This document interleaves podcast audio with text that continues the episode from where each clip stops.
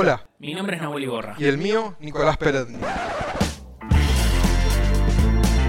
Y esto es Pegarla. El podcast del under de la comedia. Al azar elegimos distintos temas y los charlamos con comediantes y comediantas. ¿Qué es pegarla para vos? Me gustaría mucho en algún momento, obviamente, que la gente quiera verme a mí.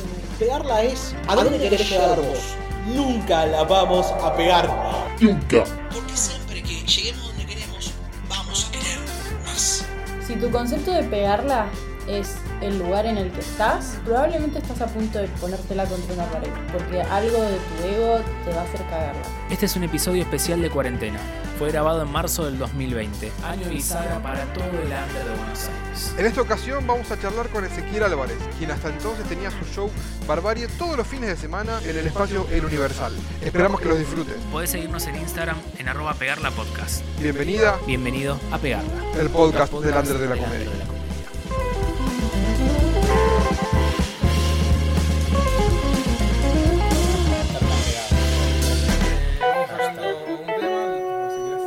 Temas. Hay varios temas, Ok, ok, perfecto. perfecto. propuestos por la gente que ve nuestras historias y responde las cosas. Claro, porque vos no. No, no, no, no, soy un desastre. Estoy todo el día streameando, estoy roleando mucho GTA V y eh, ya como que tengo suscriptores y como que estoy, particularmente estoy 8 horas, eh, digamos, es lo a lo que me dedico, a eso. A, A jugar al GTA. GTA V, Free Fire y Warzone. Eh, y una, así, de comedia mucho, no. Bueno, entonces saca un papelito a ver si podemos Dale. hablar de algo de eso. Dale, dale. Gracias, GTA. GTA, bueno, vamos. Oh, por favor, que sean menores, menores. Arrancada así. Escritura. Escritura. ¿Escribís? eh, ¿No escribís? Eh, Tenés un cuadernito. Sí, vos. escribo, escribo, escribo, escribo mucho. Eh, no sé, no soy un buen escritor de chistes, no escribo buenos chistes. Eh, eh, cuando veo comediantes que escriben buenos chistes me da una envidia terrible porque eh, digo, loco, me encantaría escribir un chiste así, tipo como, bueno, nombro, capaz conocen los que escuchan acá, tipo Brian Runás, que a veces escribe unos chistes increíbles, eh, Franquito Saraceni, los que escriben online, que escriben chistes muy buenos, y decís, loco, yo no voy a poder nunca hacer eso. Así que yo tengo que ir, uno sabe cuáles son sus limitaciones, y, y es mentira que si escribís, escribís, escribís, escribís, en algún momento va a mejorar. Yo creo que no, no crean en eso. Tipo como esas historias de esfuerzo que si vos escribís en un momento te va a salir, que no, no, no te sale más. Ya llevo siete años en esto y, y realmente prefiero eh, streamear GTA V que ponerme a escribir un chiste. Entonces, como no lo voy a aprender, eh, ocupo mi comedia para otro lado. Pero entiendo de que si vos vas a algunos cursos, como, co- este, como el de, bueno, voy a dar nombre, el de Fede Simonetti, o un curso general, te obligan a escribir, escribir, escribir, escribir, escribir, chiste, chiste, chiste, chiste, chiste, chiste. Eh, yo soy más de, eh, a ver, eh, que el chiste está relacionado también igual a la comedia y todo, pero soy más del otro palo, donde escribo pero a través de la experiencia personal y en algo que me haya parecido. Primero lo repito, yo ya escribo tipo en la cabeza. Ajá. Tipo, no escribo, es decir, no en el papel lo, después lo plasmo, pues soy un enfermito que explama todo, pero en el momento lo tengo como maquinando en la cabeza. Y no es que tengo maquinando la idea, ya tengo la, la- ¿cómo, ma- ¿cómo te lo voy a decir? Tipo, si tengo algo gracioso, te lo digo a vos, te lo digo a vos, te lo, se lo digo a cinco O sea, personas. lo vas probando con gente en realidad. Y lo voy, eh, eh, porque nace de una conversación, mi comedia nace de, de los seres humanos. Tipo, de la conversación entre, entre, entre nosotros. Eh, de lo que soy yo acá abajo. No, no fuerzo nada, no me pongo a escribir del clima, no me pongo a escribir del coronavirus, no me pongo a escribir de... No, lo que me sale naturalmente, digamos. Lo, eh, eh, eh, lo otro también lo, está bien, pero no es como yo me, me, me pongo a escribir. No soy un periodista, no, doy no soy un periodista que hace chiste ni nada, soy un eh, comediante de la comedia real y escribo en las conversaciones con, con ustedes. Entonces, generalmente te debe pasar que estás hablando y tenés que anotar algo. O no lo haces. Todo el tiempo. O, está o lo anotás en la cabeza. Todo el tiempo. Ayer estaba, eh, bueno, ayer por ejemplo, y no utilizo ni celular ni nada, lo escribo en el momento. Claro. En el- En el momento. Eh, ayer estaba en la casa de un comediante y estábamos comiendo, me estaba haciendo brócolis con arroz, quería tener relaciones sexuales conmigo, eh, lo cual eh, obviamente no vas a coger con un gordo si le haces verdura, ¿no? Obviamente. Eh, o borde, depende, ¿no? Eh, y mm, le comento, le comento algo, me dice, me, me daba como un pie muy gracioso y automáticamente le pedí una hoja y un cuaderno y, y una virome y él no tenía. Dije, busca ya, pues necesito ya eso, ¿no? Yo no tenía mano, vine desprevenido para, para, para que me aparezca algo así de comedia y lo agarré, lo anoté, lo, creo que lo tengo en un papelito y mm, eh, lo tengo guardado, tipo, y lo tengo ahí en el papelito, en el bolso y es algo que, que utilizo yo, que es un mecanismo mío, eh, tipo, que la comedia salga de las conversaciones entre nosotros. Entiendo que hay comediantes que dicen, bueno, yo agarro un tema, me siento, escribo, utilizan medio la comedia como una oficina, veo que algunos tienen una oficina, su computadora, me parece bárbaro, cada comediante elige eh, eh, dónde escribir su comedia y cuánto tiempo, la verdad lo mío sale de acá. El tema de la escritura también, que me parece que es re correcto escribir, no sé qué pensás vos, Nico, ¿no? Eh, obvio. Pero también me parece que por momentos, al específicamente sentarte a escribir, quizás perdés la espontaneidad que generalmente es donde uno más gracioso es, que es eh, en los comentarios chistosos o esas cosas.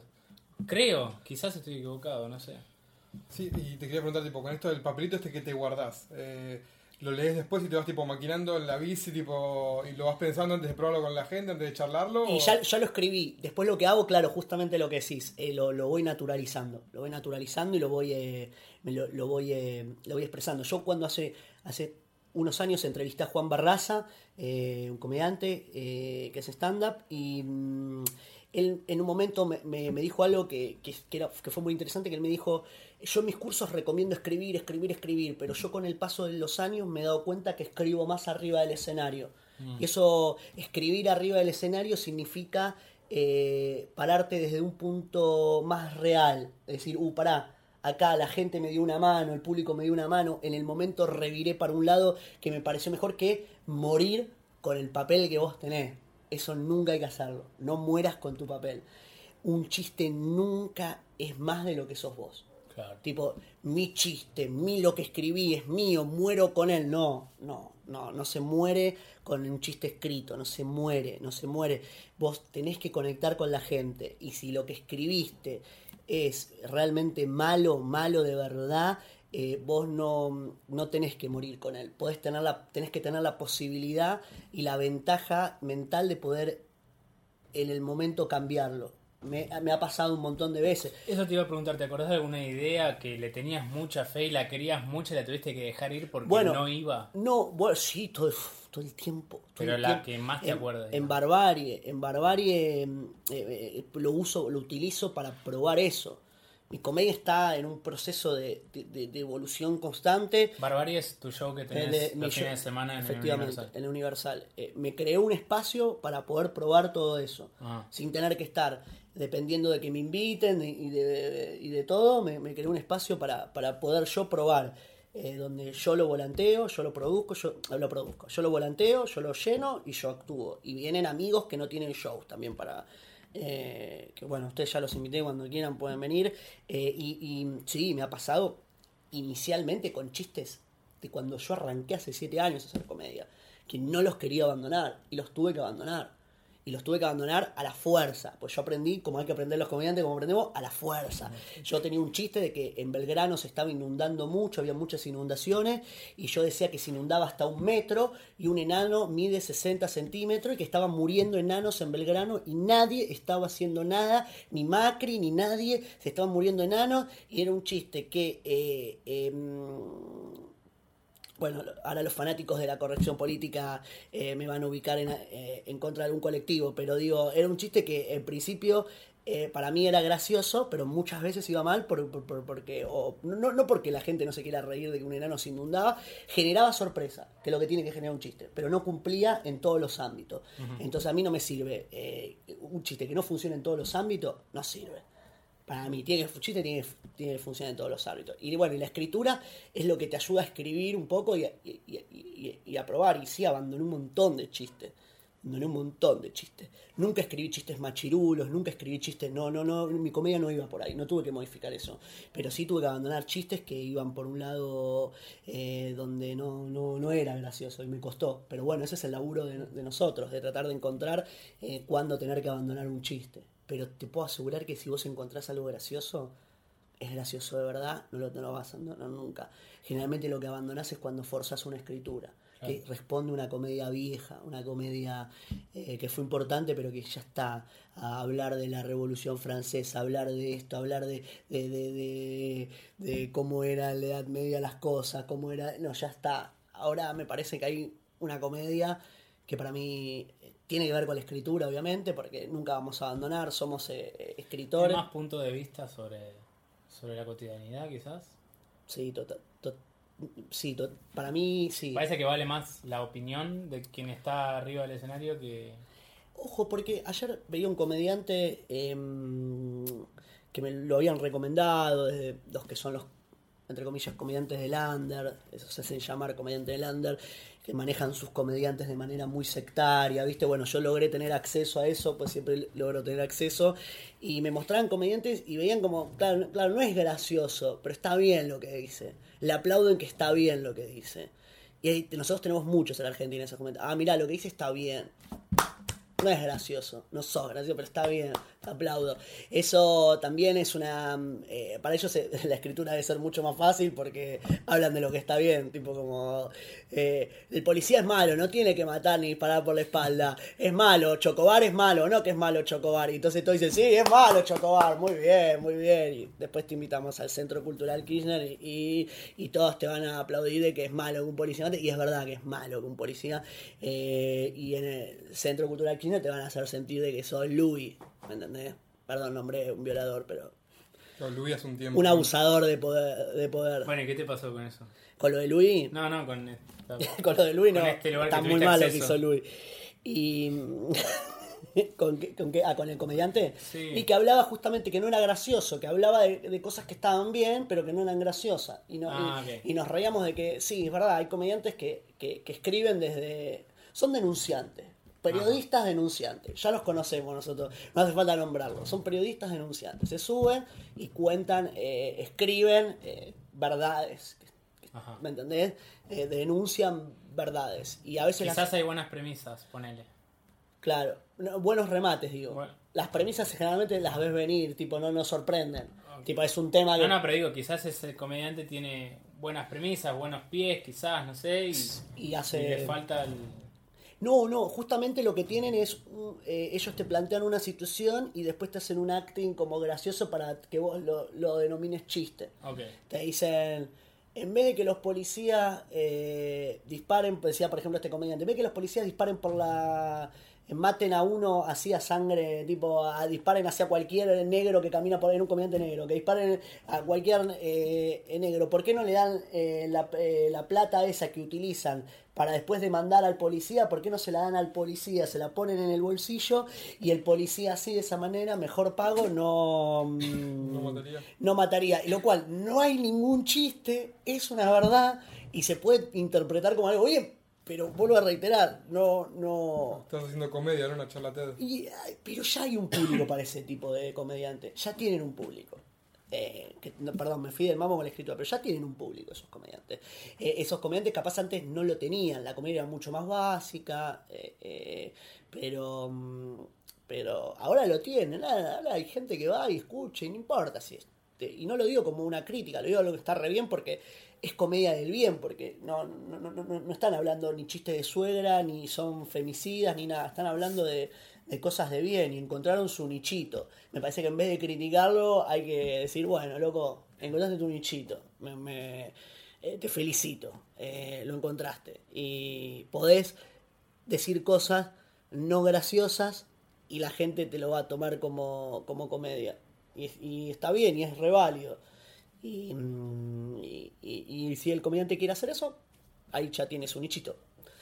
Obviamente le va a pasar que va a ir a otros lugares y no basta ese nichito. Y en esos lugares le va mal porque no, no están los amigos festejándole las verdades atrás, en el fondo, o público ahí. Y ahí tienen que hacer chistes. Y no saben, o no entienden, o, o no, no. No los quiero tampoco subestimar, nunca hay que subestimar a nadie. Pero, pero les cuesta. Y eso también no tiene que ver mucho por la escritura, digamos. Tiene por, por, por- les preguntás qué comediantes ven o qué comediantes ven de afuera y ya cuando te nombran dos o tres, ya, ah, ok, ya sé por dónde va. Por dónde va tu perfil de comedia. Siempre eso, vos preguntás siempre dos, tres comediantes que te gusten. Sí, nos ha pasado. Sí. Algunos me han dicho, Franco Escamí, ok, ok, ya está. te dicen, Franco Escamilla, el mejor. Carlos Vallarta, el mejor. Ah, bueno, ok, ok, ok. Eh, cuando nombrás tipo como un género que tiene más de 70 años y vos me nombrás a Carlos Vallarta que hace, cuánto, 2, 12 años que hace, que para vos es el mejor, eh, em, claramente hay una falta de información. Después está en gustos, ¿no? Pero eh, eh, sin criticar a Vallarta o, a- o al otro que nombré, Franco Escamilla. que también hace una comedia que no me representa, no me gusta, pero tampoco no la hacen mal, les va re bien. Pero quizás con eso hay un tema de que Netflix te lleva a eso, como que de repente una persona que quiere ver stand-up en Netflix, o un comediante que está arrancando incluso, prende Netflix y le pone Vallarta, le pone Franco Escamilla, gente más actor, más contemporáneo nosotros, sino un George Carlin, ponele, o Sam Kinnis, o como que Uh, hay sí. cosas que se pierden porque no están en Netflix, entonces nadie va a investigar tipo stand-up orígenes. Totalmente. Entonces ahí yo creo que es el caer en lo fácil. Totalmente. Bueno, por eso están buenos los cursos, los de Feli, que te muestran comediante, eh, eh, si bien tienden a ser medio sectarios esos cursos, te, te abren la cabeza un poquito para mostrarte que hay otro mundo y que vos podés escribir la comedia desde, desde, desde varios, te da como varias herramientas, digamos. Yo, eh, eh, sí es verdad lo de Netflix, vos llegás, pero hoy por hoy, un comediante que arranca ahora puede aprender a escribir chistes de, de todos los que están en Netflix. Antes no había esa posibilidad. Antes tenías que ir rasgoneando. Che, a ver, mostrame este comediante. A ver, mostrame. Recursos, sacar recursos. Sacar recursos, O sea, copiar. ¿Cómo lo tenías- cuenta? No, no sé si copiar, pero te abre la cabeza de mirá cómo contó esto. Mirá la energía que usó que no se me hubiese ocurrido que use Eh, eso mirá, para contar vos- determinada idea. Cuando arrancás, ver cuáles son los comediantes que a vos te gustan, intentar copiar el estilo de, de escritura de esas personas. Vamos a relacionar con escritura.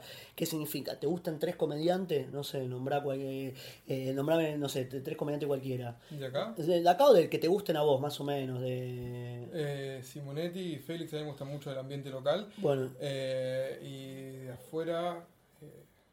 Vamos a decir Carlos Vallarta, solo para llevarte la Bueno, contra con Carlos. Carlos Vallarta, ok. Bueno, justo eh, Nico me escucha y, y- y- y- está de acuerdo conmigo. Escamilla. Ah. Escamilla, bueno, lo tenemos a todos acá, ¿eh? Ok, bueno, esperen, ahora vengo, voy al baño. Bueno, eh, eh, vos tenés que agarrar el estilo de esos tres comediantes y escribir un chiste que tenga el estilo de escritura de los tres. Buscá lo de Feli, que responde más a, a una comedia como la de Saca la Fiñaki, tipo así como. mm, Si escucha esto se va a enojar, pero. Bueno, pero eh, digo, porque la estoy definiendo para el orto, pero una comedia así media. Ya la, la de Félix ya la conocemos. eh, eh, algo de Simonetti, algo, viste, así de, de- Simonetti y del otro. Entonces haces un, chiste donde yo lo pueda leer y vea que en la escritura de ese chiste vos empleaste el sistema de comedia de Félix, el de Simonetti y el de Carlos Vallarta. Y, le- y, así- y- y hacerlo que ese chiste funcione. Que sea largo, pero que, que- tenga los tres comediantes. Si vos empezás a definir cuáles son los estilos de escritura de cada comediante, eh, al principio, eh, después vas a ir forjando tu propio estilo de escritura. No tenés ni en pedo ahora. Tu estilo de escritura ahora es una copia de lo que te enseñaron, de una copia de copia. Pero es así, no, uno no tiene un propio estilo de escritura. Es el que a vos te enseñaron cómo tenés que escribir, digamos, la comedia. En- y sí, tenés que copiar y una vez que copias, estamos hablando de copiar el sistema de escritura, de, copi- de copiar la forma, el estilo y después empezar a generar tus propios chistes, digamos. Pero en principio tenés que escribir. Yo escribía muchos chistes de otros comediantes. Jamás hice un chiste copiado yo. Escribía, escribía, escribía. Bueno, más de una vez les habrá pasado de escribir un chiste y que suena igual a algún comediante que dice, este chiste es red, no sé, de Celsi, ponen, este chiste es de Celsi. Pero quizás lo escribiste vos, pero decís, no, pero es... Claro. Bueno, pasa eso. Sí, te- sí, te- eso te pasa y, y ahí es donde vos te tenés que pegar una piña y decir, no, yo puedo tener la misma premisa en Celsius. Claro. Ahí es donde te pegas la piña, donde ves la premisa y decís, eh, no, esto, esto, ya lo, esto ya lo hizo otro comediante. Me ha pasado a mí de pibes que, que yo ayudo en la comedia a escribir y que, mm, y que bueno, a veces al ser eh, gratuito y ellos no, no tener... eh, como mm, yo no ser su comediante referente, pero igual así estar trabajando escritura de chiste, ellos tienden a revelarse un poquito más conmigo y a, cuestionarme un poquito más los métodos, digamos, cuando yo le digo, no, esto que escribiste es una mierda, y no lo vuelvas a escribir y no lo modifiques porque es una mierda, no es gracioso. Tipo, no, pero yo quiero, y, y bueno, y eso tiene que ver con sentarse y escribir, escribir, escribir constantemente eh, eh, estilos de otros comediantes. Un día empezás a forjar tu propio estilo, un día empezás a encontrar cosas que no encuentran otros comediantes. Las premisas son el futuro, no los remates. El remate como una vez decíamos con Tato Broda, es para los giles. Es para los giles. Una buena premisa, porque hay algo de, de- de escribir un chiste, que el chiste tiene que tener sorpresa. Si no tiene sorpresa, no es un chiste. No importa el mensaje, no importa el remate y no importa lo bueno o malo que vos seas actuando. Tiene que tener sorpresa. Sorprendeme. Porque así me río. Ah, me fue mal la función, porque llevaste mierda que no sorprende. Cuando vos el otro día, estu- Nico, estuviste en la Jam, fue muy bien los primeros cinco minutos. Ah, lo de cinco minutos, ¿por qué? Porque sorprendiste. ¿O no? ¿Sentiste vos que metiste sorpresa? Sí, que la gente sí. no se esperaba. La gente nunca se va a esperar que vos digas lo del cáncer, entonces eso está bien. Pero eh, eso empezaste a sorprender. Tiraste material sorpresa. Sorprendiste. Y tampoco era, no sé si era fuerte o no el remate, pero estábamos todos con vos ahí. Porque nos sorprendiste. Che, mirá este pibe, nos sorprende. Vos te va mal porque nos sorprendés. Porque vos me querés pegar con un látigo que yo ya, lo, ya te veo venir. Eso es lo que pasa con el chiste. Ya te veo venir. No me sorprende. No es que yo soy malo porque no me río de tu chiste. No me sorprendiste. Ahora me sorprende y, mm, y está buenísimo eso cuando sucede eso. El chiste tiene que tener sorpresa. Después entra un montón de, de factores, ¿no? Cuando escribís, pero, pero, pero tiene que tener sorpresa. Más muy, perdón. No, perdón, con eso los lugares comunes que decían antes, eh, yo vi una vuelta un video de unas charlas que se hacían, eh, charlas al cerebro, eran de un video de Sí. vos y Noelia, Noelia Custodia hace un tiempo, y tenían un concepto que a mí me, me, me gustó mucho, que es que quizás el, el remate o la cosa graciosa del chiste es algo que todos observamos, y es el punto de partida y hay que alejarse de eso para llegar a lo gracioso desde tu lado y causar sorpresas llegando a eso que todos vieron. Totalmente. Sí, sí, también me acuerdo cuando dimos esa charla, la preparamos con Noé, eh, nos juntamos en, en casa y la preparamos, eh, hablamos de, algo de, me acuerdo que yo había dicho lo que era el núcleo de lo gracioso, ¿no? Y, ahí a qué apuntaba, a que mm, hoy, hoy por hoy para mí Noelia es, una de las mejores de, de los que nos dedicamos nosotros, eh, sin estar metida ni amar a la comedia como la amamos nosotros, que estamos acá haciendo esto. Y hoy estamos, vos estás eh, llamándome, tratándome de ubicar hace como cuatro meses, tipo, vos, eh, dale que venga ese, ponés la casa, tipo, nosotros amamos la comedia. Es buenísimo cuando la mejor de, lo que hacemos nosotros Está por fuera. no le está ahora, en este momento, no es estar fumando un porro mirando Canal 9, ¿me entendés? Mirando, riéndose de, De Rial. de Real o ri- riéndose de algo y, y vos- y- y vos- nosotros estamos como no, vamos a estudiar, vamos a estu-". eso es terrible y eso lo da la comedia. Eh, eh, nació para eso y hoy, eh, si bien para mí lo- no importa quién son los mejores, pero Charo López, eh, Noelia Custodio son claramente lo- los dos exponentes, uno y dos de, de, de gracioso, de gracioso y de comedia de lo mejor que hay acá en la Argentina. Eh, pero ¿por qué? Eh, porque ellas se encuentran, hablamos de eso, trazamos un redondel y yo encuentro algo gracioso. Lo encuentro, hay algo que es gracioso. Genero una N que es el núcleo de lo gracioso y hago un redondel. Y en base a lo que es gracioso, se me disparan. Cuando algo es muy gracioso, se te disparan chistes por todos lados. Bueno, voy a tener que hacer referencia de vuelta a, a Louis, porque yo esto lo- en ese video lo explicaba con un chiste de Louis y ahora no se me ocurre. eh, eh, que lo explicaba con el chiste del avión. Louis encontraba de que era muy gracioso. eh, eh, che, ¿te molesta el bebé llorando? Ah, te lo mato. ¿Me entendés? ¿Te lo mato? ¿Te molesta esto? Ah, ah, para, para, para, ya te lo mato. Y hace todo. Y eso era. Él encontró que eso era graciosísimo. Tanto que te molesta el bebé, toma, te lo maté y se lo entrega así. Él ya había encontrado cuál era lo más gracioso de todo ese relato. Pero lo dejó a lo último. ¿Y, por qué? Porque él puso matar en bebé avión para que eh, el, el pasajero esté tranquilo y dárselo muerto. Lo había puesto en un redondel. Hizo un redondel y se le dispararon todas las situaciones posteriores. Que vos entrés, que él hace que se equivoque, dijo, ¿se imaginan un bebé recibiendo a la gente? Viste que, eh, sí, sí, sí, pase por acá. Eh, empezó a hacer todos chistes que salían disparadores desde el núcleo de lo gracioso. Y dejó el núcleo gracioso para el final. ¿Qué es lo que hace la mayoría? Intenta desde alguna situación no muy graciosa querer encontrar el núcleo de lo verdaderamente gracioso y no llega nunca a veces. Y a veces hace cursos y alimenta comediantes blancos con talleres que pagan 1500 pesos y no llega nunca acá. Porque esos comediantes blancos que te cobran el taller, que lo hacen bien, porque esto con esto quiero hacer un mito. Cualquiera puede escribir stand-up, cualquiera puede enseñar stand-up. Partimos con el mito de que vos no podés enseñar stand-up, vos no podés enseñar, todos podemos enseñar stand-up porque lo más fácil que hay. ¿Me entendés? No, no, no tiene. Decir, vos le puedes explicarlo porque veo mucha gente enojada cuando. Mirá quién hace un curso, mirá quién es esto. mirá". Todos pueden explicar el taller. Todos lo pueden hacer y es fácil. Porque vos le enseñás el método de escritura y después está en uno lo que vos amás o no la comedia. Para mm, que eso es re clave. Ver cuánto le metes a la escritura para modificar. Pero si vos encontras el núcleo y lo gracioso en la escritura, decís, uy, esto es re gracioso. Lo pongo en un ejemplo de no mejor que de Luis. Con el chiste de que encuentra eh, el bebé en las vías. No sé si lo vieron ese chiste, lo escucharon alguna vez.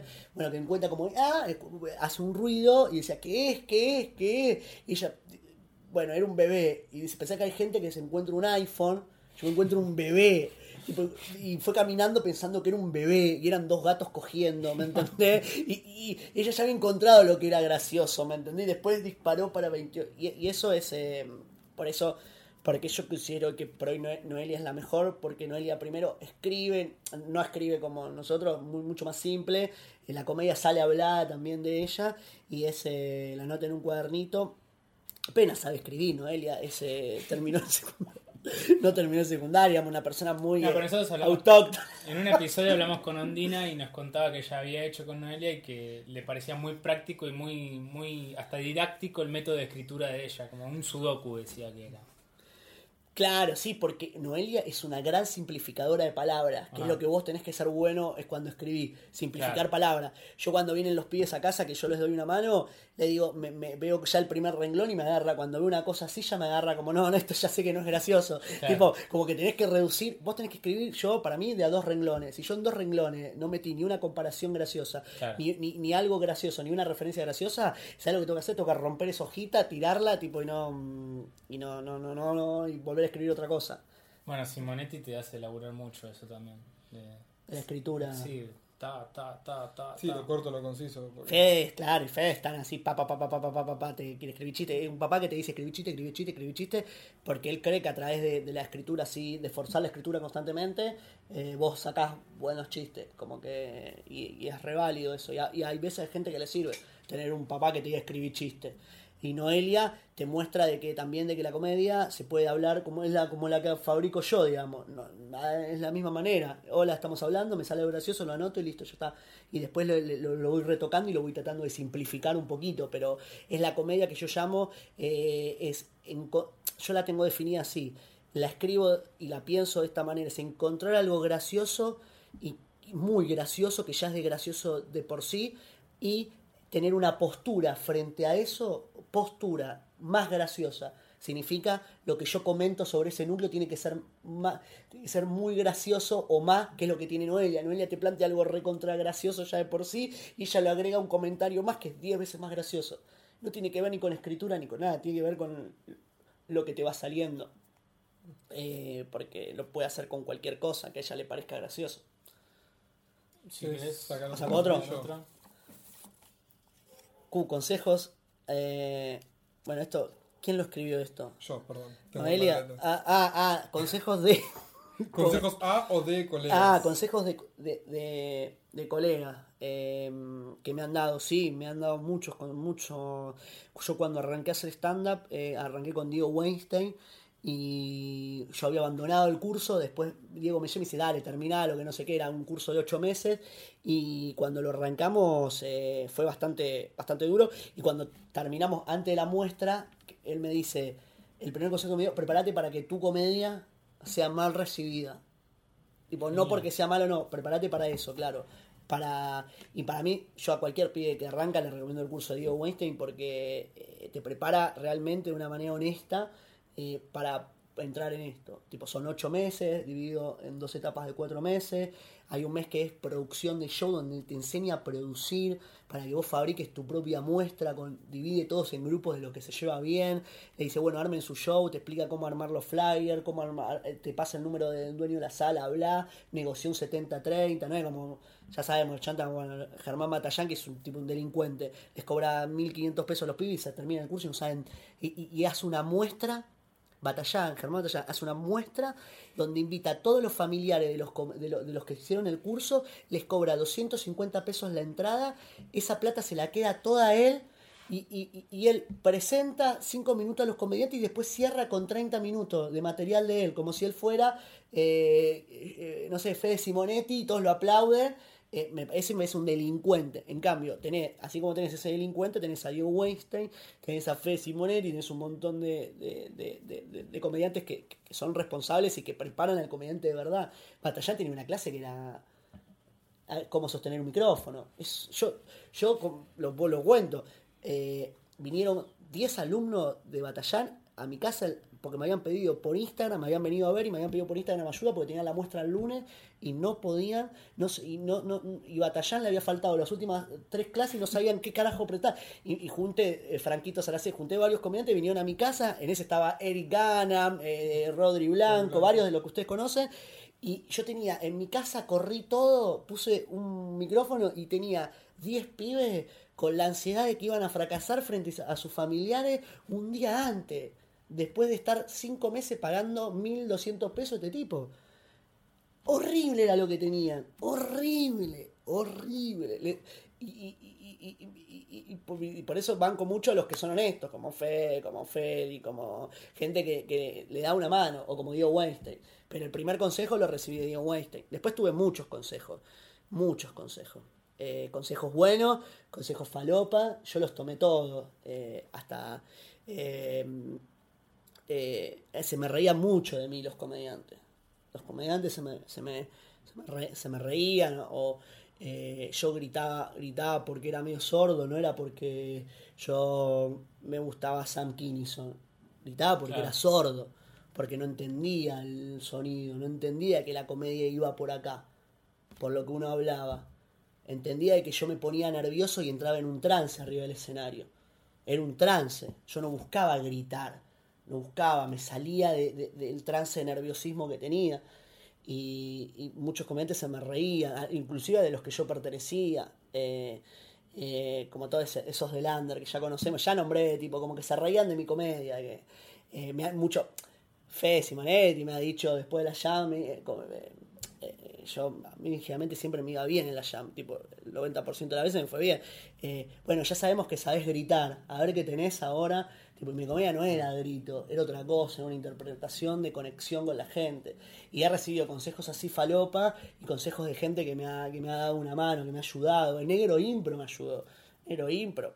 Me ordenó también, me agarró una vez en Paseo de la Plaza, me dijo, a ver gordo, ¿qué te pasa con el material? A ver qué, qué va acá, me, me- ayudó, me dio herramientas eh, de, buena onda, totalmente gratis. Yo nunca le pagué un peso a Negro Impro.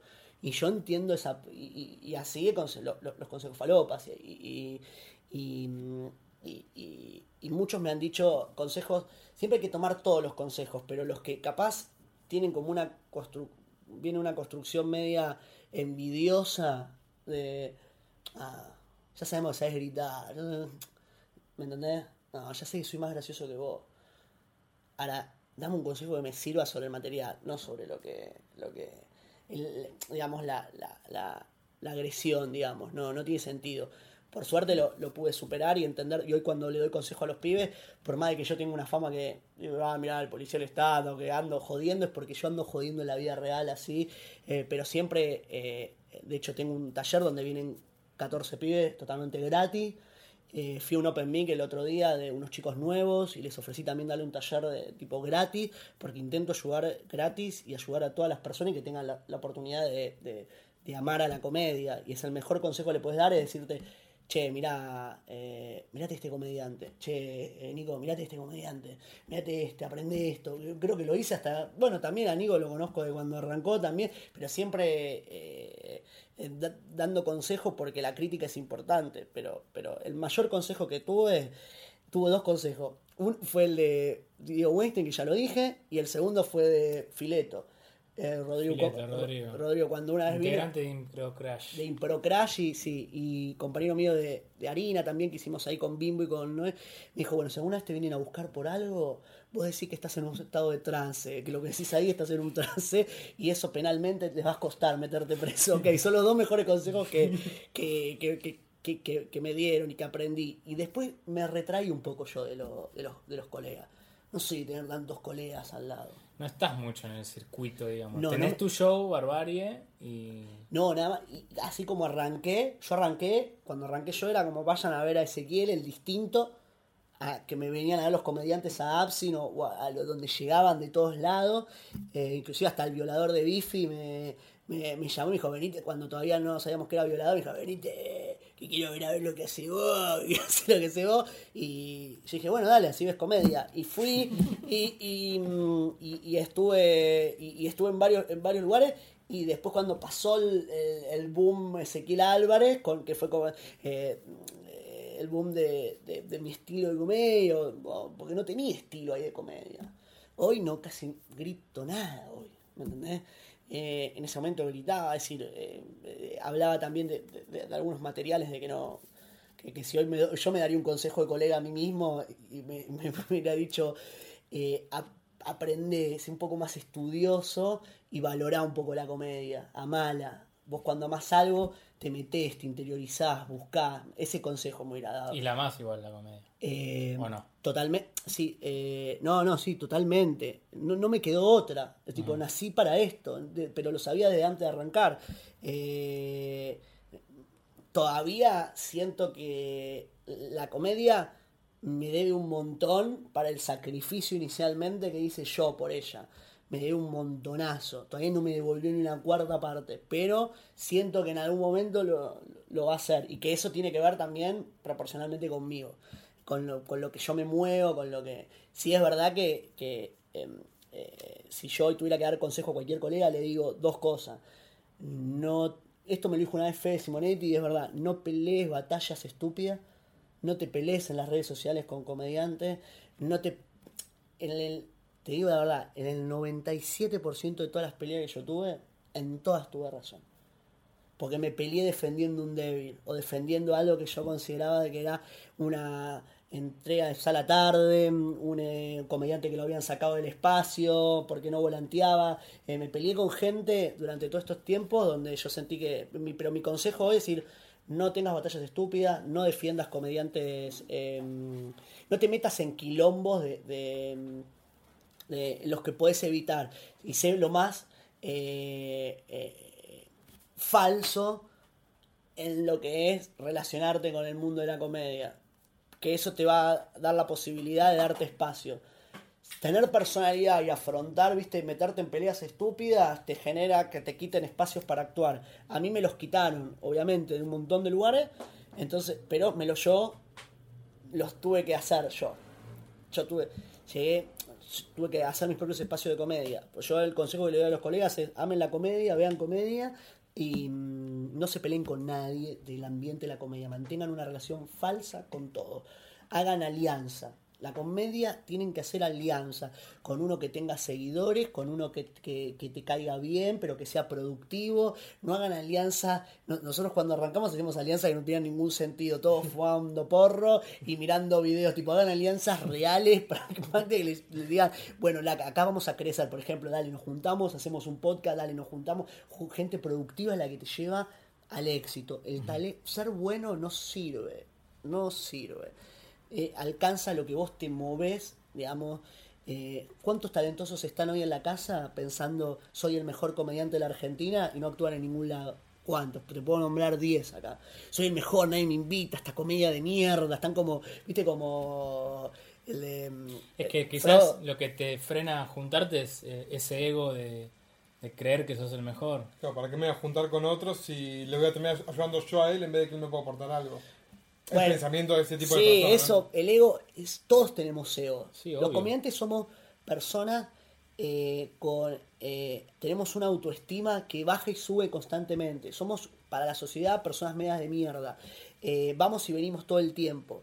El ego siempre lo tenemos, pero ¿qué pasa? Está bueno... yo no, no es que no me junto con muchos comediantes porque tengo el ego de que soy mejor, porque yo ya te digo ahora de que yo me considero una mierda como comediante, pero eh, eh, me falta como un montón, pero sí le doy un consejo al comediante que si piensan de que son los mejores y que no se pueden juntar con uno que es el mejor, yo te digo que, hay un montón de comediantes que no la rompen ni nada, pero que te pueden dar un súper consejo, orientar para un lado. Yo hago comedy buddy, hago comedy no voy a nombrar a ninguno de los comediantes hago comedy buddy, pero hago un montón de comedy buddy con comediantes que están hace un montón de años acá y me junto y hablamos y, y- y- y me ha pasado de, de estar en mi casa con comediantes y, llamar a comediantes que recién habían arrancado, viste así, le digo, che, ¿por qué no te venís a casa? Se pasó con Lauriente, que venía a casa a jugar a la Play, y lo llamaba Rami, le digo, ¿por qué no te venís así? Hablás, hablás con Lucas, con comediantes, digamos, eh, eso, tener conexión, pero para eso tenés que tener personas, tenés que tener, generarte tu oportunidad para que te lo diga. A- Yo, a mí nunca me la dieron. A mí nunca me sentaron en una mesa y me dijeron, vení, pertenece a este, mm, a este círculo, te vamos a dar una mano. Mira, ahí, ¿viste el especial de, mm, que hicieron de, de ese programa que trabaja el de, eh, ¿cómo se llama el comediante? Martin Lawrence, que está el especial en Netflix. eh, Stevie Martin, ¿no es?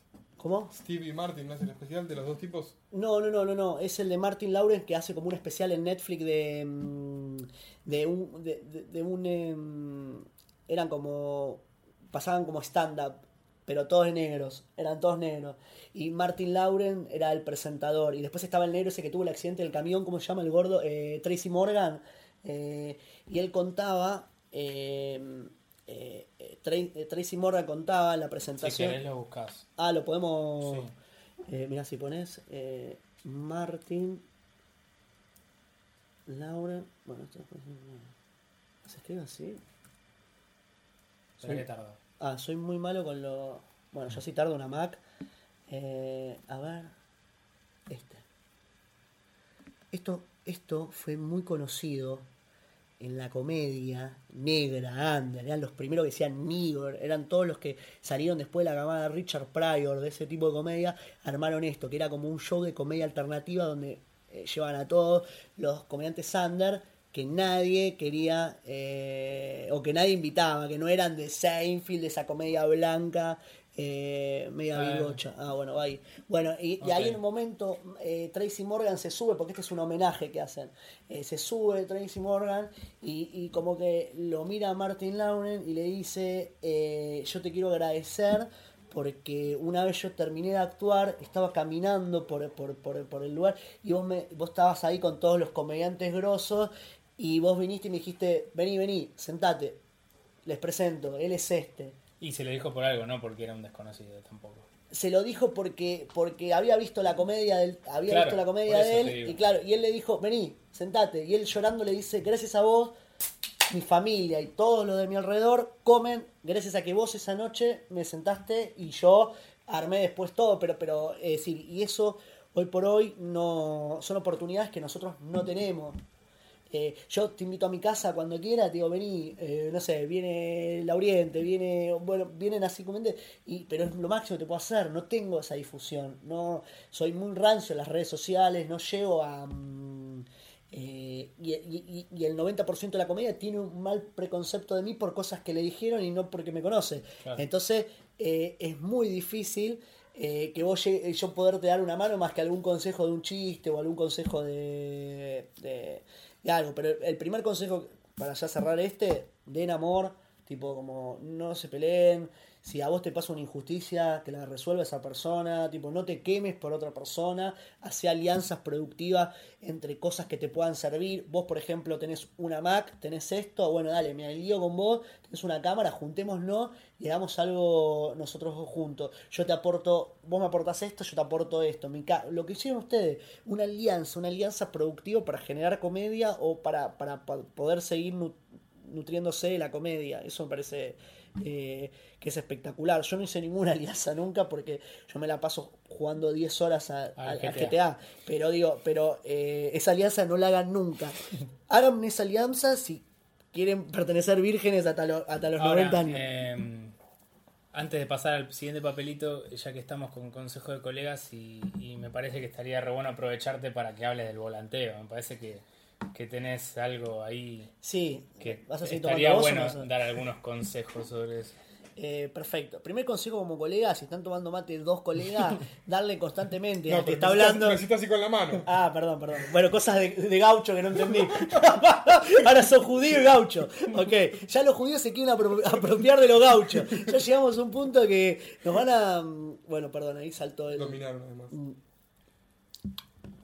Y apareció el coronavirus, no sé para quién. Eh, ¿De dónde sale la vacuna ahora? Se lleva a los débiles igual. Eh, pero no, no hagamos chistes con eso porque hay gente que murió. Eh, bueno, en fin. Eh, consejos para volantear. Sí, hay que volantear. Eh, yo utilizo el volanteo como una práctica para romper. para demostrar de que soy gracioso de verdad. Ah, está muy bien. Tipo, yo cuando volanteo, yo le hago un chiste a una persona, en, en un minuto ya le hice reír. Menos, no que un minuto, en 20 segundos le hice reír. Y quieras o no, te hace trabajar a vos. Yo volanteo mi show dos horas, eh, una hora y media. Cada vez estoy volanteando menos, estoy siendo más efectivo. Entonces ya, ya rompí barreras, tipo, de- inclusive hasta velocidad de, de- de hacerte reír en menos de 25 segundos. A una persona que está caminando con la pareja con sus problemas. Vos venís en tu quilombo, te freno yo y en 10 segundos te hice reír. Te saqué del. Te saqué de tu ecosistema, te traje al mío y en un minuto y medio ya te convencí que tenés que venir a mi show. Y yo estoy ahí. Y lo hago yo, no, no es que viene, lo, lo hago yo. Y un poco es la comedia que la gente también va a ver después en el escenario porque Y sí, to- to- totalmente. que Sí. no, no pasa con otros shows que de repente estás tipo volanteando y querés tirar un chiste en el volanteo cualquier otra persona que... Bueno, muchos copiaban algunos chistes míos, tipo en el volanteo, que se fueron como pasando de boca en boca, el de, de votá Macri, te dejo para que votes a Macri, utilizaban algunos de que yo ahora he llegado a un nivel de... a un- que a mí no me molesta que otro comediante pare de la misma manera que yo, porque yo lo hago de una manera particular y otro comediante lo, lo hará o lo mejorará de otra manera, pero, pero yo... eh, por ejemplo, ahora le paro a la gente diciéndole dos minutitos te dejo la palabra de Dios para que no entres en las drogas. Eh, la gente dice, ¿cómo? Le digo, no. O por ejemplo, utilizo mucho, no, de, de corazón, no tenés ropa para dar. Eh, y la gente está en pareja yendo a comer, tipo, y no, no tiene ropa para dar. O, o- o lo freno y a partir de ahí le explico y le vendo el show, pero de una manera rápida. Le digo, bueno, ¿ves ese pasaje que está ahí? ahí a mitad, ¿Ves ese pasaje donde mataron a los papás de Batman? Bueno, ahí a mitad de cuadra, no grites Marta ni nada, vas a ver un hippie con mala onda, no es con vos, es que, es que eh, está enojado porque cobra en negro. Entrás, tipo, va- vas a ver, bueno, es un lugar como todos los bares estos de blancos de ahora, cervecería artesanal, tenés todo lo cosa que la clase media blanca quiere, digamos. Y ya manejo léxicos como la palabra blancos, bardear a los desde hace ya años, digamos. Ahora se puso medio moda decir blanco. Yo ya vengo como diciendo blancos, chet, bueno, los que me conocen ya saben que vengo, como que tengo un odio hacia, hacia al blanco, al cheto, al- a, a lo que soy yo. ¿Vos crees que los comediantes del under, entre comillas, tienen que volantear sus propios shows o, o crees en el volantero que no se dedica al estándar? No, re tenés que volantear tu propio show. Obvio. Re tenés que volantear tu propio show. Eso de contratar un volantero está bien porque le generás laburo a otra persona, pero re tenés que volantear. Vos si no puedes hacerme reír en 20 segundos, ¿qué me puedes hacer que reír en 10 minutos? ¿Pero qué tenés después? ¿Qué todos chistes de, de Chris Rock para hacerme reír? Hacerme reír ahora con una mirada. No, para eso hacer con una mirada está mal. Porque volvemos a esa comedia de Franchella, no, no, no digo esa comedia horrible, fea, no, pero hacerme reír, tipo, en 20 segundos con algo gracioso, y a medida que vos lo vayas mejorando, vas a ir. Yo no entiendo que si vos tenés vergüenza de volantear, pero no, pero, pero no tenés vergüenza de exponerte durante 15 minutos frente a desconocidos, no sé, estés en el lugar que estés. En Absin, en el taburete, en el. eh, ¿Cómo se llama? Eh, en Barbarie, en Macondo o en los espacios de comedia que hay habitualmente. Tipo, dale, volanteá. No volanteá. Yo es cacochitazo, volanteá, le digo. A los que vienen a mi show no hace falta que volanteen, pero porque yo ya lo lleno, no necesito de ellos. Ellos vienen porque no tienen un lugar donde actuar y yo les doy la posibilidad. Pero, pero no, no, no volantees conmigo, dejá que lo hago yo. Tipo, como, tipo, ¿para qué vas a querer ocupar la posición de Messi si vos estás más relacionado con Vidal, tipo, con algo más de... Claro. De hecho, andá, preparate, hace... Muchos comediantes wow, tienen como su mecanismo, de, se preparan, están en el camarín, se concentran, ven la hojita. Yo termino de actuar, llego al escenario... eh, Terminé de volantear. termino de volantear, voy al escenario, a la parte del sonido y apago las luces yo, cierro las puertas, pongo el sonido y le pido a alguien que está ahí, le digo, ¿me bajás esto cuando yo esté arriba? Y así como está, agarro la hoja y me subo. Y después la rompo, pero digamos, pero sin preparación y sin nada. Pero hay comediantes que necesitan prepararse y tener sus chistes. Y está bien porque cada comedia es diferente.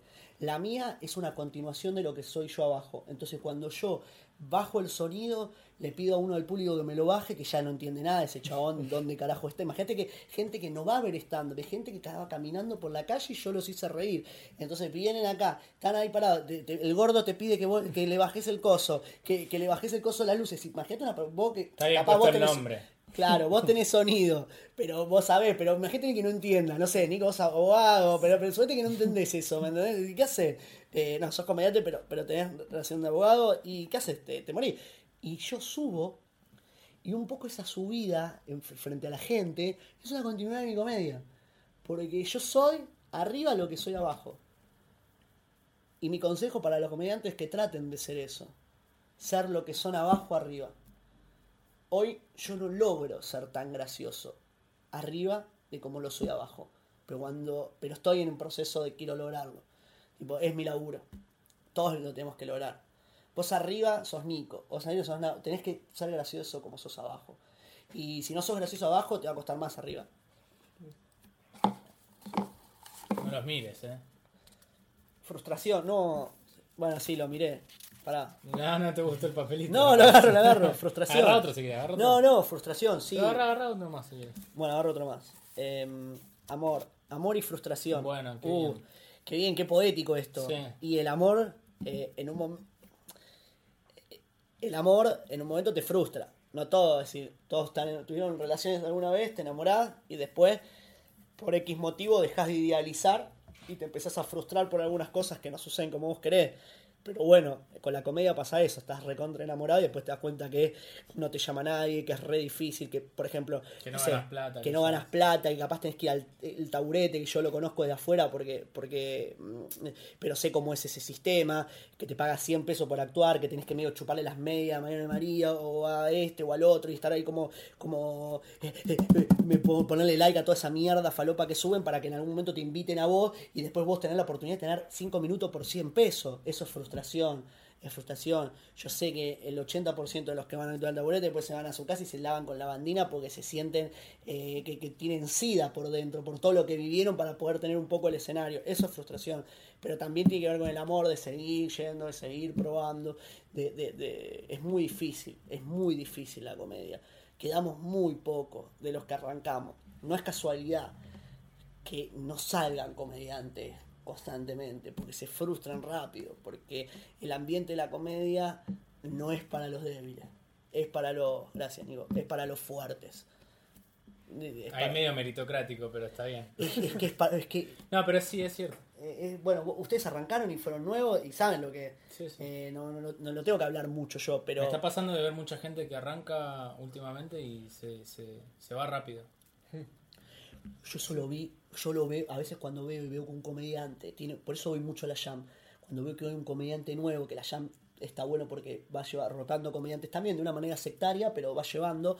eh, me pasó cuando la vi por primera vez a Carol Ollarvide, eh, Ollarbife, o Ollarvide. Ollarvide. Ollarbife es en Instagram. bueno, Ollarvide perdón, sí, ya me olvidé. Cuando la vi a Carola actuar, se bajó del escenario y yo le dije, pará, venía Barbario, porque mi miedo era que ella termine en Paseo a la Plaza haciendo chiste con al lado de Fernando Puente, me decía querer morir y iba a abandonar la comedia en dos días. Yo no quería, porque me parecía que era una piba que era súper graciosa y digo, no abandoné. Entonces dije, venita Barbario, vino Barbario, pero yo vivía en La Plata, bueno, en la loma del ojete, y, y, y entonces, y Barbario es gratis, no cobramos entrada de nada. Entonces, ¿cómo le pagaba?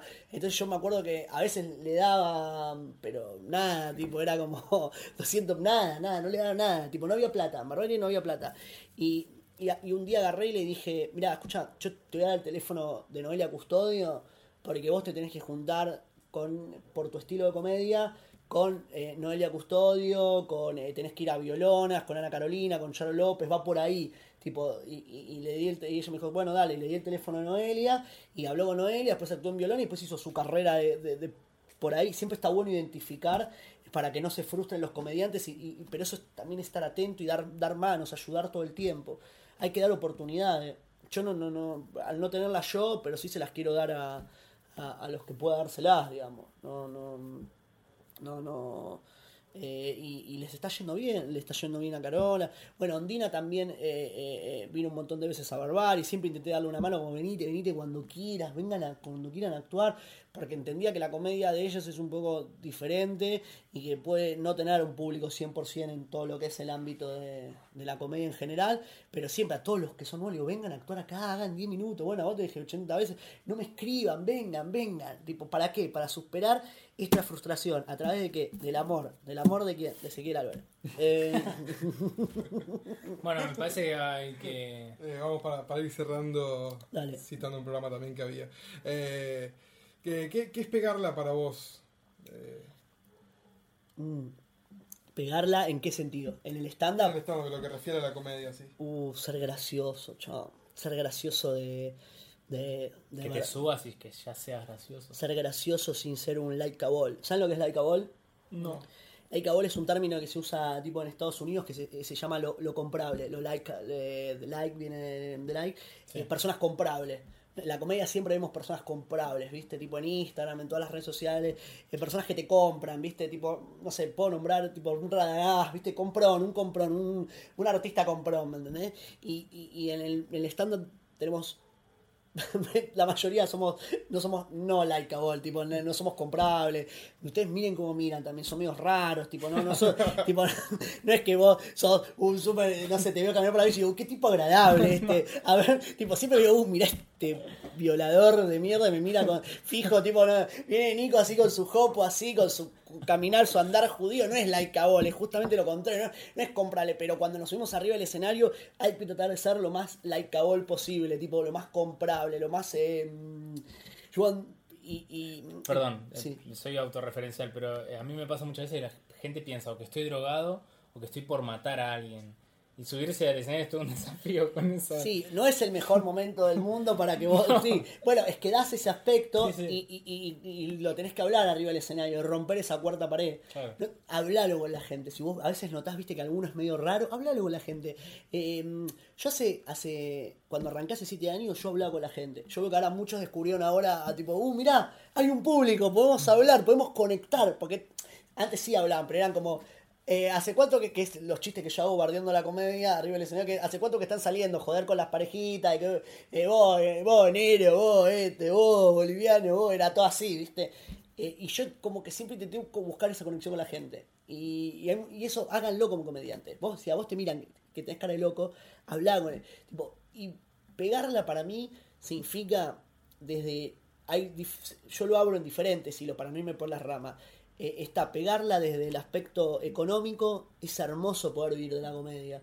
Debe ser algo, eh, no sé, yo las personas que viven de la comedia, yo las admiro, los Instagramers, los que generan contenido, están todo el día laburando. eh, ¿Te, sea gu- te guste o no su comedia?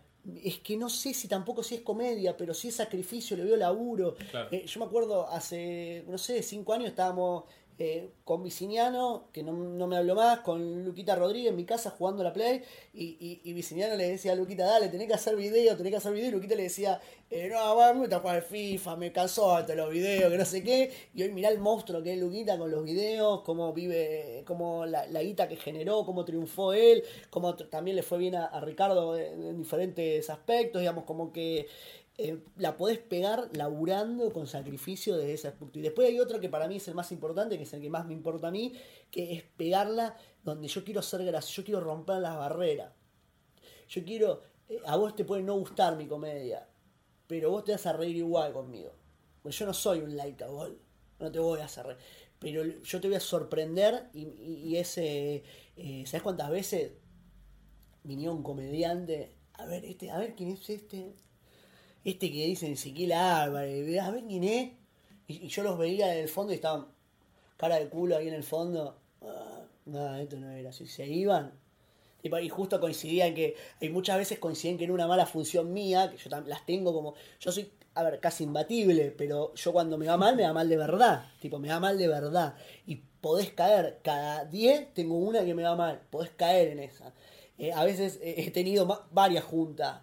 Es muy raro ahora, pero he tenido varias juntas. Y, y- y estos comediantes, y a, y mí me hubiese gustado que cuando eh, poder hacer reír inclusive hasta esos comediantes, ¿me entendés? Hasta, eh, porque esos comediantes los veo como público también, inclusive a los públicos. Hoy ya no provoco tanto a la gente para que me mire con cara de culo, hoy trato de ser más inclusivo con la gente, hoy trato de que nos riamos todos. Es decir, el mejor de todos los negros es Chris Rock. ¿Por qué? Porque reunió lo mejor de Richard Pryor, lo mejor del violador de Cosby, lo mejor, de- lo mejor de varios comediantes y lo hizo totalmente comercial. Y es el mejor porque logró unir todo y hacerlo eh, comercial.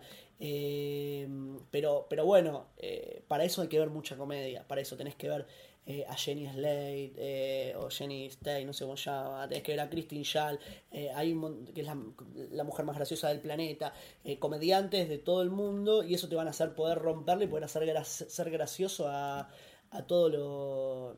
a todos. Porque vos, ¿por qué haces comedia? ¿Yo? Sí. Eh, porque. Uy, me sorprendiste con la pregunta, fue como. Ok. No, pero está bueno. Porque, amo subirme al, al escenario y hice un viaje. Y, y no hay nada más lindo que que te vaya increíble y te va bien dos veces de todas las que actúas. Y, ¿Qué sentís cuando te va bien dos veces seguida? Es una locura. Pero adentro, es como lindo, una es adrenalina. lindo- no, pero es lindo en el sentido de estar ahí, estar completamente conectado con la gente y con lo que estás diciendo y con lo que y, y es un viaje y uno está todos los días yendo para que te pase eso y mu- muchas veces no pasa. Y no pasa que cuando pero pasa. es, cuando pasa es una cosa impresionante. Si te vas a tu casa pensar que sos el mejor. Ahí sí dices. tipo, Es una locura eso, ¿no? Cuando te va bien. Mira, el otro día estaba hablando con Samantha Santa Lucía y le decía que hablábamos de cuando el público empieza no un aplauso sino un ¡Uh! ¿Les ha pasado alguna vez? De Eh. que empiezan un ¡Uh! Que es como, para mí es como más, más que un aplauso, es como un reconocimiento por lo que estás haciendo. Ok, ok, ¿Se sí. entiende? Sí, se entiende, se entiende. Chiquito, grande, lo que sea, pero que lo escuchás y es como wow. Uh, es, un flash. ¿A vos también te pasó? Eh, El uh, no, lo, no, no lo vi tanto, la verdad, no lo tuve. Quizás A mí me pasó, es un nivel que no creo desbloqueé. que una vez o dos. dos veces de, de- de que sí es, es terrible, que la gente se expresa de una manera di- diferente como lo hace habitualmente. Claro, que no es un aplauso por algo que culminaste de un chiste, ponele. Es algo de bien, qué bien. Es como un Claro, reconocimiento. un y es terrible. Es, y es resarpado. es resarpado. Porque, loco, le cambiaste. Por un momento le cambiaste la realidad a esa persona haciéndola. Y yo creo que hay diferentes formas de pegarla. Pero nosotros que, que somos como unos blancos de clase media, que, que soñamos en algún momento que nos llamen artistas o, que, o querer toquetear un poco el arte, es que mm, es justamente pegarla tiene que ver con ser gracioso de, verdad y poder vivir de la comedia y poder eh, eh, levantarte y estar eh, decir che loco hoy puedo invitar a mi vieja a- a- la puedo invitar a mi vieja a comer. Ya, eh, ya no soy más el familiar pobre el que todos están esperando que, que la pegue como que dicen no Ezequiel porque mi familia Ezequiel uh Ezequiel sí gracioso es talentoso y todo no vos no pagués vos no pagués vos no es decir dejar de ser el familiar pobre al poder demostrarle a tu familia de que che loco hoy los invito yo tuve un evento que me ha pasado y que para mí lo tendrán que lo tendrán que vivir todos los come lo tendrás que vivir vos lo tendrás que vivir vos de poder eh, eh, una de las cosas más lindas de la comedia fue haber podido invitar, eh, no sé, yo hago muchos eventos, eh, porque si no me estaría muriendo de hambre, y hacer un evento y poder invitar a toda mi familia a comer. Los invité yo a comer. Tipo, a ver qué les gusta a mi familia blanca, vamos a Kansas, bueno, vamos a Kansas y pedimos todo y lo paga, y lo y, eso está bueno. Yo creo que no es pegarla, pero sí es sentirte bien. Yo creo que el, el hecho de pegarla es ser gracioso, ser, lograr ser realmente gracioso. Y, labu- y laburás tanto para eso y, y, y si vos en algún momento ser gracioso, si sos gracioso, sos buena persona, no te metes en quilombos de redes y nada, yo siento que en algún momento medio que la pegaste y en algún momento si sos medianamente hegemónico, no te faltan 18 dientes y más o menos encajás en audio, y te puede ir bien en la comedia, ¿me entendés? Porque la, la podés pegar, pero que es largo, es largo, ¿eh? No sé cuánto hace que arrancaste vos, cuánto hace. Eh, van a ser tres años. ¿Tres años vos? Eh, y sí, más o menos. Un poco menos. quizás. Poco menos. Bueno, estás en el nivel sub 20. Tipo, Claro, no, existí. Yo llevo siete años y no existo. Soy un verde.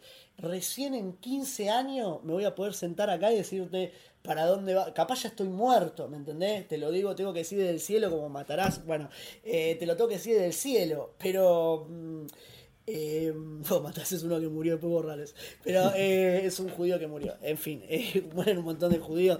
eh, pero hacía stand-up y murió y jugando al truco con los amigos. Pero bueno, no importa, eso. Eh, y algún día decirte, che, mira, mi estilo de comedia por acá. Hoy mi estilo de comedia, lo que ves arriba mío, lo que ven arriba mío, ni es mi estilo de comedia. Es lo que me sale así en el momento. No, todavía ni sé qué estilo tengo. Sí que me separé de un montón de, de- de comedia que yo vi, ya no soy eso. Tipo, cuando me acuerdo de Van Félix, yo hacía un año que hacía stand-up, dos a- uh, me fui a la mierda. Eh, hacía un año, dos años que hacía stand-up.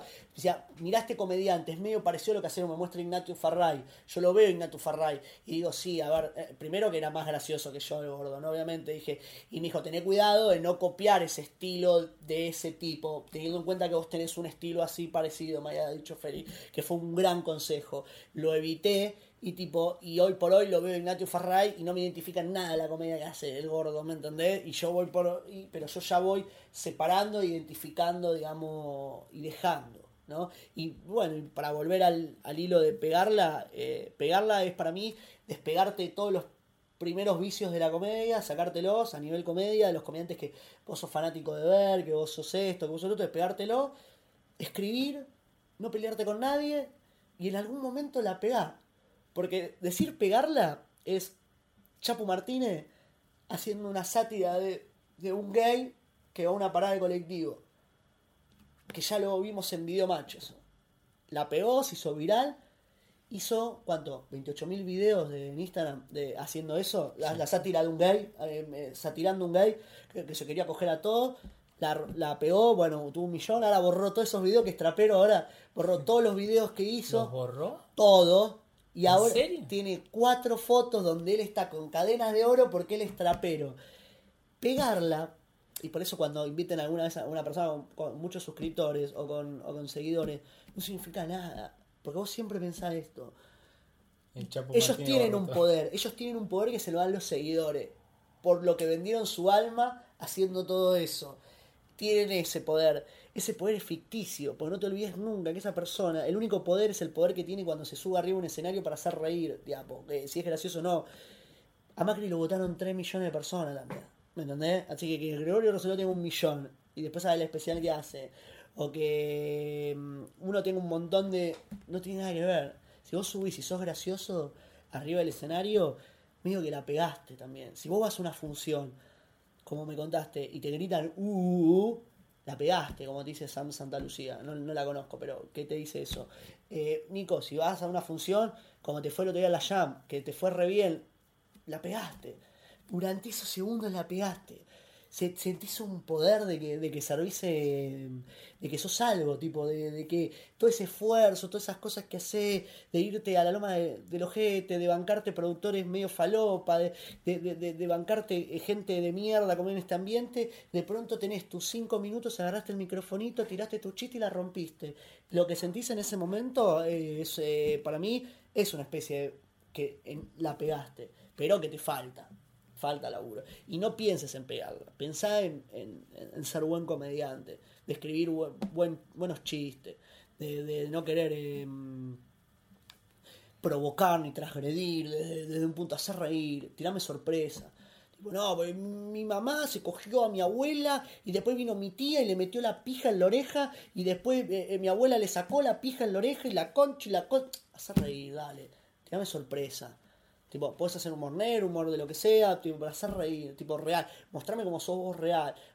Quiero verte autorreferencial, quiero verte eh, que me hables de vos. No me, no me, no me, no me te quieras salir de, de, esa faceta, digamos. Porque la comedia es real, es tipo cara a cara, como decís vos.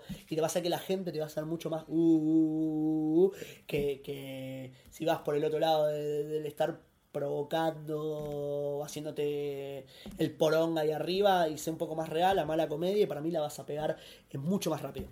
Bien, eh, tendríamos que cerrar porque se alargó bastante, y está buenísimo, pero tiraste muchas referencias que hay que anotar en todo el episodio, pero me Terrible, gustaría, que nos, me gustaría que nos recomiendes igual a algún comediante afuera de acá, de donde sea, para ver. Bueno, eh, Christine Schall Eh, si no tienen acceso, me lo pueden pedir. Yo después les paso el especial. Tengo que ver si lo tengo subtitulado. Para me parece que le queda un. A ver. Eh, estamos tomando mate acá en la peña de, Marcelo T y Riobamba. Eh, bueno, Christine Schall me parece muy graciosa. Eh, me habían pasado un comediante que me lo habían pasado varios que tenía como un estilo muy parecido al mío, que se llama Rory Scovel, eh, que lo pueden buscar. eh, tiene como un estilo, obviamente para mí más talentoso, pero, pero sí, tiene un estilo y lo recomiendo mucho. Lo vean a Rory Scovel, es un buen especial de comedia. Eh, Está en Netflix, eh. Está en Netflix, aparte, Christine Schall no está en Netflix. Para los que no saben quién es Christine Schall, es la actriz de la serie El último hombre de la Tierra, que en inglés es, bueno, es The Last Man of the Year, ¿lo dije bien? Bueno, en fin, eh, que es una gran serie, si no la vieron, es una de las series más graciosas que, que he visto. Eh, yo sé que muchos virus van a saltar ahora a decir, eh, "Ah, safe, friend, tipo, bueno, ok, eh, no, nada que ver, muy lejos de eso, vean, El último hombre de la Tierra es muy graciosa y ella es la, la mujer más graciosa del planeta y hace un especial de comedia, que la rompe, porque es la Andy Kaufman que mejorada, tipo, la rompe, la rompe, eh, la más graciosa del planeta. Y que vean Sarah Silverman también, eh, vean a Chris Rock, vean a, vean a Eddie Murphy, a Richard Pryor, a, no, nombre Sarah Silverman, acá vayan a ver a, mm, a Noelia Custodio, a mm, Ana Carolina, a Charo López, son graciosas. Tienen, sé que son pibas que, que, generan rechazo, que las uno las, las vende de afuera y dice, nada, las a ver, no, vayan a verla. No importa, yo he visto gente que me cae mal y la he ido a ver. Tipo, yo iba a ver, eh, a mí, no sé, no, me- veo, veo gente que me cae mal. Tipo, la veo, la veo porque puedo aprender algo, puedo aprender algo de su comedia. Y, y- y está bueno que todos los que me odian y escuchen este podcast vengan a ver a mí porque pueden aprender cosas para bien y cosas para mal. Obviamente que van a ser mucho más para bien, pero pero sí. Y después para había visto uno más también que era eh, Adriana Lopelucci, eh, Lopauci o una de... mm, vayan a... eh, ¿Cómo se llaman esos que son 25 minutos de, de stand-up que está en Netflix? Em, Hay, hay varios así. bueno, eso, hay dos temporadas, de Generity se llama. En la Ah. segunda temporada la, eh, hay una, una gorda que es graciosísima que se llama Adriana Lo, Lo- Lopauch, una cosa así. Después hay otra, hay otra negra que, es- que se llama Mr. Pat, que también es muy buena. Y vean ese, es- esas dos pibas me, me- me parecieron muy buenas. Y después sí, esa Jenny Stay. Es raro lo que hace, por momentos no es graciosa, pero está buena. Eh, después hay una colorada que se parece medio a Vero Lorca, que salió hace poco en Netflix, que, que está buena también, que, que, mm, Ah. está, está buena la comedia que hace. Eh, no es uh, pero veo que. Yo sé que varios comediantes masculinos dijeron, véanla, es buena. eh,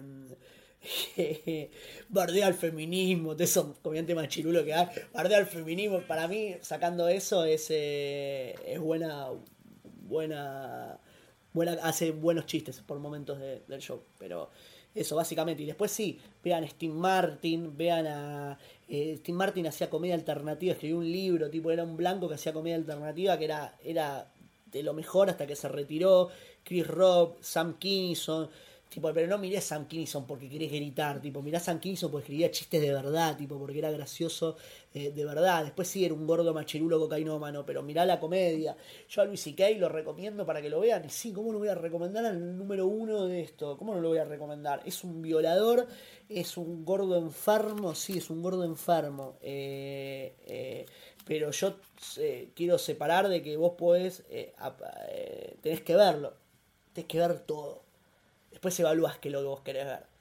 Es decir, eh, no, Luis C.K. abusó de esa piba. Malo, malo, malo, malo. Sí, bueno, sí, es malo, malo. Pero yo lo quiero ver. Y lo peor es que todos lo vemos. Pasa que no lo dicen porque no es correctamente decir yo veo a Luis C.K. Pero eh, anda a Netflix y aprende un poco de comedia. Y la persona que más odio que me llevo mal, que me parece mal tipo, es Ezequiel Campa en la comedia. Pero coincido en su tweet que tiene fijado, que habla sobre la corrección política, generalmente la defienden personas que no son graciosas. Tipo, eh, y que justamente es eso, está bueno. eh, ver toda la comedia y saber que Luis C.K. es un abusador y saber que hay víctimas que sufrieron por él, pero tenés que ver la comedia, vela, mirala, aprendela, tener un panorama después. Así nos sentamos y estamos a la par. Si hay, un montón de comediantes que vos no viste, no estamos, estamos disparos. ¿Viste cuando vos tenés información? Si vos- yo pienso que la Tierra es plana y vos me decís que es redonda y vos tenés información que es redonda, estamos eh, eh, en sintonías diferentes, no podemos. Y cuando escribimos o cuando nos subimos arriba del escenario, es eso. Pero hay que ver eso, vea, utilizan Netflix, tiene un montón, tipo. eh, me parece. Kevin Hart me parece malísimo. no le creo nada. Es un negro puro purpurina. Eh, pará, de acá no nombré mucho, pero son todos buenos, son todos buenos. Todos somos buenos, todos tenemos algo bueno. Hay algunos que no, lo- no los vean, tipo, no, no, no, no, los vean. Algún chiste que. Yo, por ejemplo, vi mucho los especiales de Taburete el año pasado y pues los vi porque veo comedia y Mariano de María, que cuando yo arranqué a hacer stand-up, tipo como que yo lo veía y decía, uh, mirá qué bueno este pibe lo que hace, boludo. ¿Sabes cómo la rompía Mariano de María? La rompía. Y, eh, y tenía chistes que estaban buenos, boludo. Y el otro día lo veo haciendo un chiste ese especial. eh, diciendo de que agarraba un profiláctico del baño, decía, dale, dale, que sale el profiláctico, que mi chiste está borracho y me la quiero coger. No, no, Mariano, retirate, dedicate a producir. Pero no, no hagas más chistes porque vas a terminar, ya no, no, no es para vos la comedia. Pero, pero eh, eso es por también idolatrar comediantes que están mal. Los que nombré yo, que los no vi, véanlos y vean, y van a ver que vean más pibas haciendo stand-up que son re graciosas. Y no lo digo porque soy un lesbiano aliado, lo digo porque son graciosas de verdad y lo, lo tienen que ver. Pero bueno, eso es todo. Bueno, muchas gracias por venir a pegarla. No, boludo, gracias a ustedes, chicos. Espero que hayan sacado algo. Hablamos un montón. ¿Cuánto hablamos? Como una hora, un poco más. ¿Una hora, un poco más? Uh, bastante. Acordate que puedes escuchar todos nuestros episodios en Spotify, Apple Podcast y también en YouTube. Nos reencontramos en el próximo episodio. Esto fue Pegarla, el podcast del under de la comedia.